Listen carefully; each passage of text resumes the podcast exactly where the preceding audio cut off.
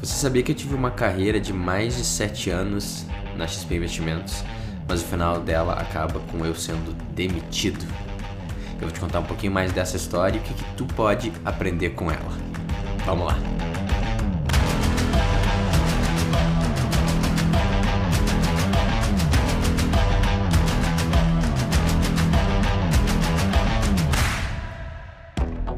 Olá, eu sou Adriano Hadi e esse episódio é um pouco diferente. Raramente eu faço alguns desses, onde eu sou um pouco mais pessoal e eu conto um pouquinho mais do que eu passei pela minha vida e o que eu aprendi com isso. É, esse momento especificamente, que foi a minha demissão da XP, eu acho que ele é muito rico e, e eu aprendi muita coisa com ele. Eu acho que de repente você pode aprender também, não precisa apanhar tanto quanto eu apanhei nesse processo como um todo e principalmente como o estoicismo fez toda a diferença para eu conseguir lidar e superar esse momento, que foi um momento bem desafiador para mim, para minha família, porque quando eu fui demitido, tinha feito dois anos que eu tinha largado tudo, tudo que a gente tinha no Rio de Janeiro, né? Minha, minha esposa é minha filha, é carioca, a gente tinha, a gente estava bem estabelecido lá, a gente largou tudo para ir para São Paulo. E minha esposa tinha parado de trabalhar para focar só na criação da nossa filha. E então eu era a única fonte de renda da família, vendo com aluguel que era três vezes mais do que eu pagava no Rio de Janeiro e todo um custo de vida muito mais elevado. E quando de repente eu fui demitido. E daí a gente tendo que lidar com esse desafio, né, durante uma pandemia, uh, longe, né, de basicamente qualquer família, uh, foi uma coisa que foi, foi bem desafiadora mas por muita sorte eu já estava estudando e ensinando o estoicismo fazia já uh, alguns anos, né? Uns dois anos também. E isso fez toda a diferença. Então, eu queria contar um pouco essa história. Acho que primeiro para. Não sei, eu sinto que as pessoas da internet, às vezes, a gente cria meio que uma versão meio idealizada delas e, pô. Não é nem porque a gente gosta de fantasiar, mas a, a, a internet é feita para isso, né? Ela, ela facilita, né? Então, comentei acho que no, no podcast do, do Outras Ideias com, com o Pete e com o Alan, que, pô, toda vez que eu perco do meu despertador, né, levo uma surra dele, põe no soneca três vezes e acordo às sete e meia da manhã, uh, eu não posto uma foto disso com minha cara amassada falando, hoje eu perdi. eu tiro a fotinho só quando eu tô bebendo minha água lá às cinco da manhã, falando, vamos lá, vamos pra yoga, vamos correr. E daí como a gente escolhe, a gente seleciona o que, que a gente mostra, né, e obviamente, né, a gente faz isso com uma, um ideal de, de inspirar e de motivar, mas, cara, acaba gerando uma visão meio distorcida que a minha vida são, é, são só vitórias, só integridade, só força. E daí, pô, eu nunca vou conseguir talvez ser assim como essa pessoa, porque a vida dele é muito diferente da minha, ele é muito mais forte que eu, e ele não, não tem os mesmos vícios, as mesmas tentações e os mesmos fracassos que eu. E daí a gente fica, se coloca num lugar pior ainda.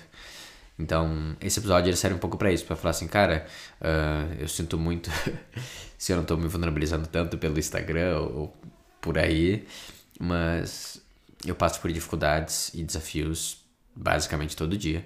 De forma geral, minha vida, eu não vou mentir, ela é bem fluida, ela tem sua facilidade, mas tem momentos que são mais desafiadores. E aí, no momento que eu exponho isso, eu me sinto mais íntegro, eu, sinto que eu assumo mais quem eu sou, inclusive as minhas falhas, e talvez sério para tu como a gente não é tão diferente assim, ou se tu até conhece alguém que tá passando por isso, ou que já passou, tu consegue talvez entender um pouquinho melhor como era para essa pessoa essa experiência. Então, para isso que serve esse episódio, a gente ser um pouco mais real e mais a fundo em como é a vida mesmo, e não só os conceitos idealizados da resiliência estoica. Muito bem. Então vamos lá. O que é importante de você saber, eu acho que já comentei em outro episódio, é que a, a XP ela foi na realidade quase meu primeiro trabalho. Né? Eu fiquei mais ou menos um ano e meio numa produtora, uma produtora que eu literalmente bati na porta dela com 17, 18 anos de idade e falei, me dá qualquer emprego. E fui crescendo lá e aprendendo a dirigir e a editar. E até consegui ganhar um, ganhar um dinheiro legal ainda na faculdade, que me permitiu comprar o primeiro Mac, que foi uh, um momento épico para mim na minha vida. E mas era um trabalho mais. Eu, eu ia meio quando eu queria e tal, era mais solto. O, tanto o dono da produtora era mais solto como eu também, não queria levar tão a sério. Então eu falava, ah, semana que vem eu vou só na, na quarta-feira, tá? Seguro terça eu vou fazer outras coisas. E eu meio que só tinha que seguir por projeto, assim, né? Então dava tudo bem. Então era um trabalho meio diferente. o primeiro trabalho mais tradicional, vamos dizer assim, uh, foi na XP. E isso aconteceu quando eu tinha 19 anos de idade, eu acho, não tinha nem 20 ainda. E era um, um estágio, e era um estágio que me pagava já bem mais que na produtora, né? Mercado financeiro é, é outra coisa, o mercado financeiro estava bombando naquela época, naquela 2008. E desde então, né, uh, em três meses já fui efetivado. Uh, em três meses eu peguei o primeiro avião da minha vida com 20, 21 anos de idade, que, que no caso foi para mudar para o Rio de Janeiro, que era a cidade nova que a SP tinha se mudado. E daí eu fui crescendo e criando um estúdio, criando a maior TV interna que tinha na época, né? De, tinha mais de 400 escritórios que a gente tinha uma programação diária e criando equipe e crescendo dentro da empresa, né? Tanto dentro do marketing, mais especificamente no, no audiovisual. Então, cara, eu basicamente devo a minha vida, sendo bem sincero, a, a XP uh, ao Guilherme, né, por ter acreditado em mim, uh, e ao Bruno também, o Bruno Tipori, que foi quem, o primeiro cara que me comprou e virou meio que um grande mentor para mim até hoje. Então, se estiver ouvindo isso, obrigado aí, Bruno. Obrigado, Guilherme. E mais um monte de gente no meio do caminho. Os meus melhores amigos são amigos que eu fiz na XP e padrinhos de casamento.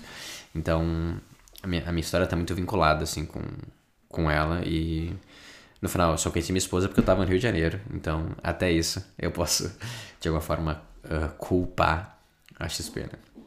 Muito bem. Uh, só que chegou o um momento, lá depois que eu tava uns 5 anos já fazendo carreira, que eu quis mudar de área totalmente. A minha esposa me ajudou muito nisso, que ela me apresentou um, o conceito do Design Thinking, ela trabalhava no conselho de inovação, então a gente fez um mega trabalho lá de inovação, de cultura. E nesse momento eu me apaixonei por comportamento, por psicologia, por gente e descobri que uh, desde o início eu fazia audiovisual e eu contava histórias para gerar mudança de comportamento, para gerar conexão. E o que importava sempre era a conexão, era sempre a mudança de comportamento. Eu só usava a ferramenta do audiovisual para isso. Mas o que eu amo mesmo é a mente e é o comportamento humano. Uh, e no final eu já tava. Eu de ficar um pouco cansado, sinceramente. Tava lá um tempo e, e tinha visões e não sei se elas iam se realizar ou não. Eu não tinha experienciado tanta coisa porque eu fiquei focado tempo nessa empresa. E depois de cinco anos eu resolvi sair. E na realidade eu fui demitido também essa vez, mas porque eu pedi para me demitir para eu conseguir ganhar uma indenização maior e eu ter um pouco mais de dinheiro, que eu não, não lidava muito bem com dinheiro naquela época não. E eles foram bonzinhos o suficiente para me demitir.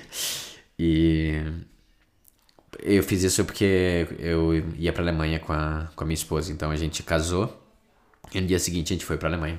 Na realidade a gente foi para um casamento de, de amigos nossos, que é também da XP lá na Itália. E daí a gente só cancelou a passagem de volta e ficou mais de um ano lá morando na Alemanha. Que foi incrível. Eu já contei essa história, acho, em outro momento, né? Não é sobre isso que importa. A questão é que depois disso, foram mais ou menos uns três anos depois, eu abri minha empresa, comecei a atender, né? Foquei em marketing digital, em, em treinar especialistas em como vender na internet, em criar funil de venda, em marketing, né? E infoproduto.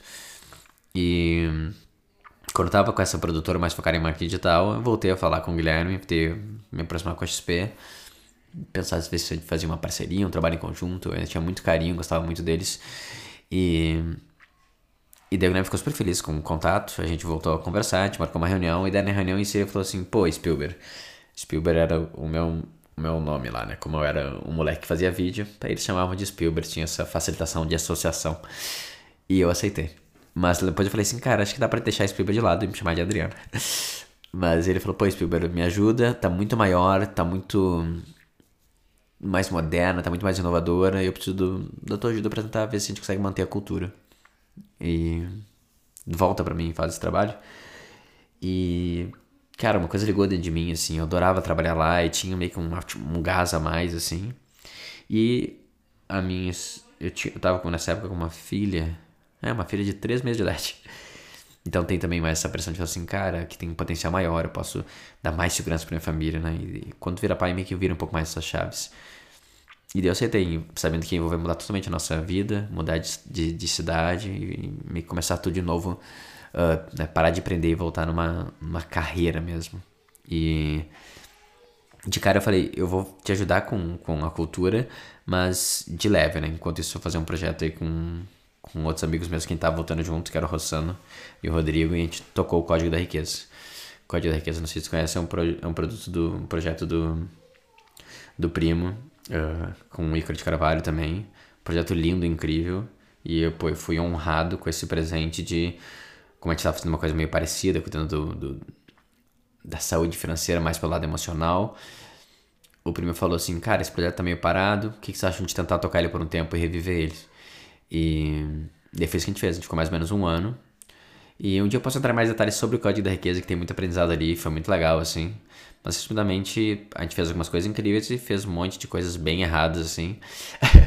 e no final das contas, uh, a gente achou melhor parar com aquilo ali. Então, o Código da Riqueza foi, de novo, estopado. E eu já fazia, né? Tipo, um dia da semana eu já trabalhava para RH. E aí eu virei agora para todo dia da semana e entrei com tudo no RH. E o que aconteceu é que eu entrei no RH, um, que já era um RH que tava fazendo coisas um pouco diferentes. Que era até uma, uma pegada que eu acho interessante, que eu tava né, nesse estudo lá desde 2010 que eu comecei a estudar isso.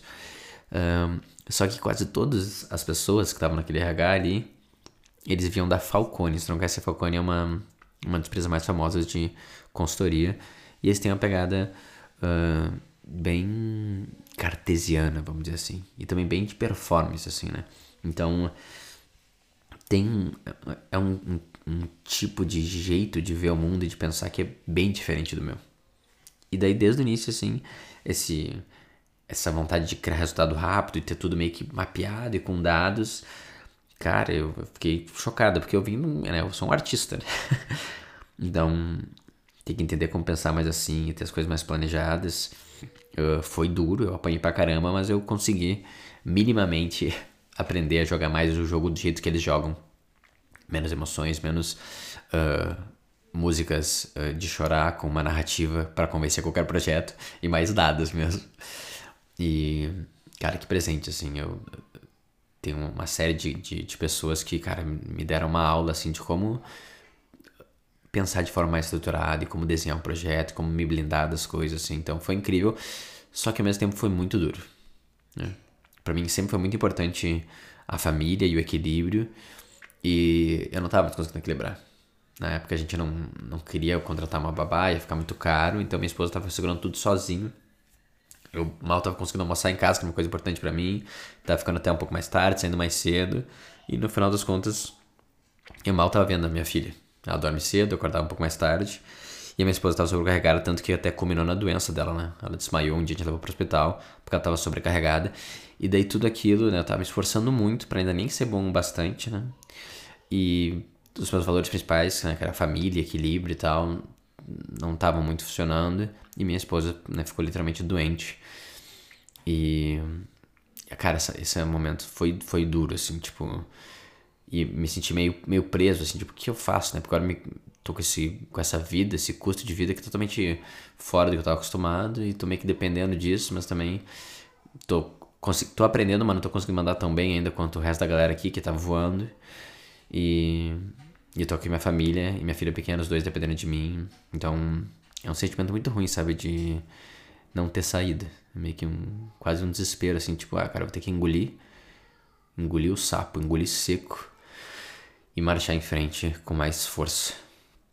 E é engraçado como claramente não era isso que eu tinha que fazer. uh, no caso, era, foi perfeito, né? Mas uh, essa não é a mentalidade certa, né? Eu acho que tem momentos, obviamente, quando a gente tá uh, isolado, né? Do nosso, longe do nosso país, lá fazendo uma missão de guerra, a gente perdeu nosso esquadrão, a gente tem que dar o um jeito de voltar, que é importante a gente perseverar a qualquer custo para voltar para casa. Só que não era a situação que eu tava, né? Eu tava aqui numa sociedade moderna, cheia de oportunidade, cheia de crescimento. Uh, eu cheio de talentos também, e com tecnologia, um monte de facilidades. E eu contei uma história que eu tinha que continuar marchando. Essa é a guerra que importa. E não era a guerra que importa, essa era a guerra que eu tinha escolhido participar.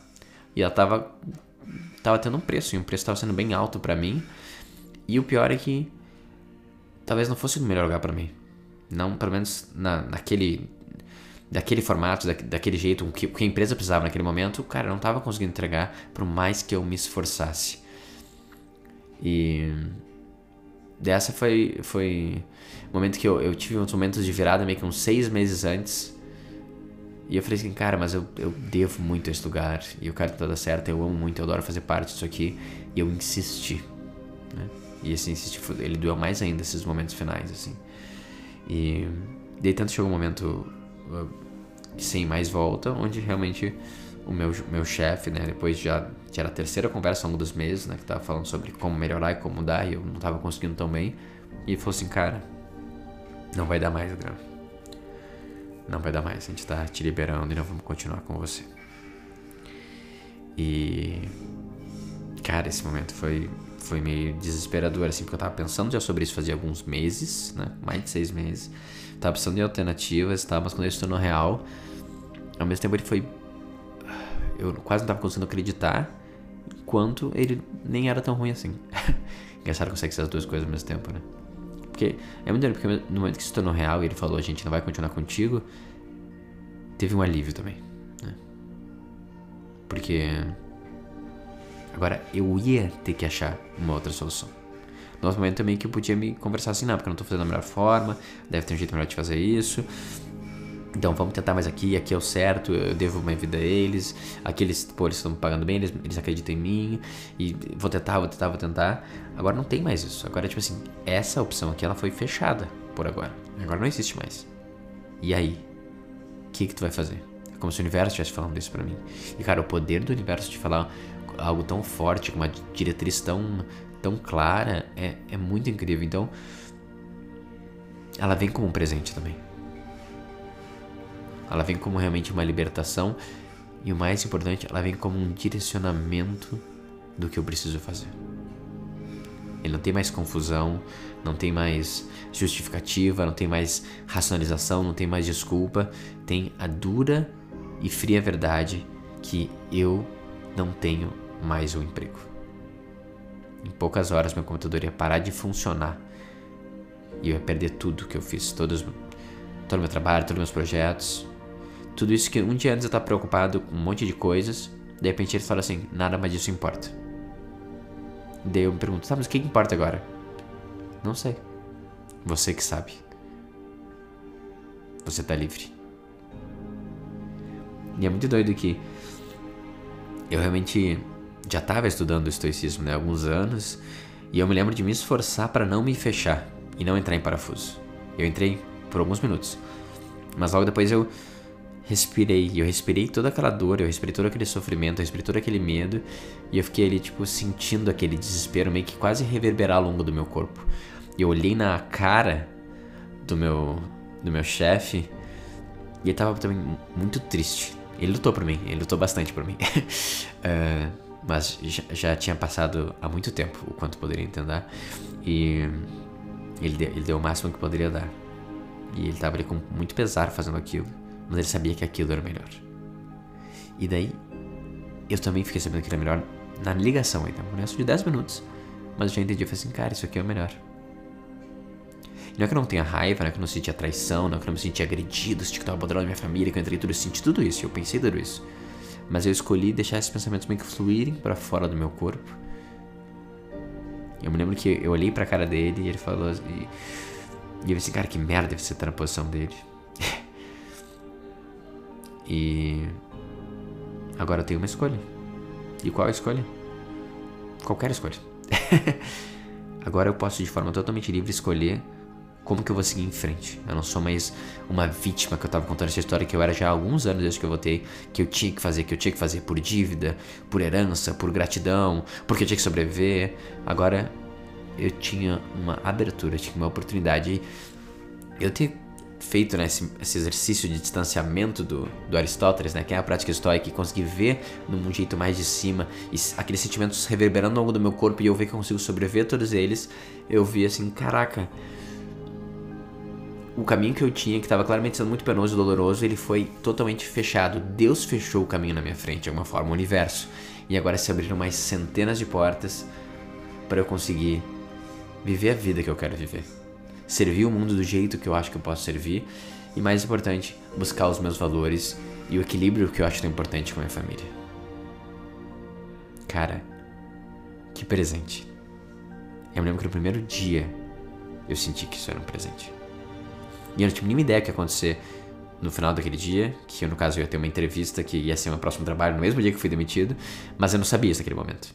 Eu não sabia o que acontecer na semana que vem, eu não sabia o que acontecer no mês que vem, era tudo uma aposta, era tudo incógnito e era tudo, tipo, meu Deus, e agora? Só que ao mesmo tempo que eu fui me dando conta dessa, desse mistério, dessa incógnita que é os próximos dias, eu falei assim, cara, mas se eu não tivesse tido essa ligação hoje, e tivesse tido amanhã, por exemplo, e eu ainda não soubesse disso, ainda é verdade que eu não sei o que vai acontecer.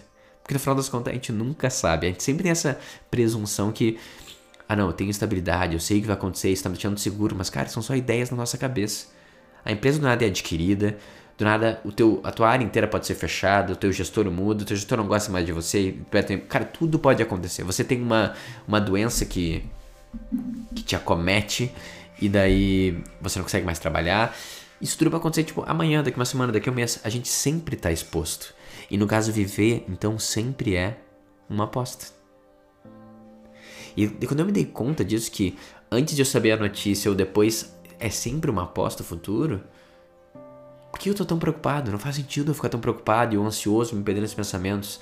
Só faz sentido uma coisa. Qual é a próxima ação correta? E naquele caso, eu tinha recebido o presente da abertura e o presente da liberdade.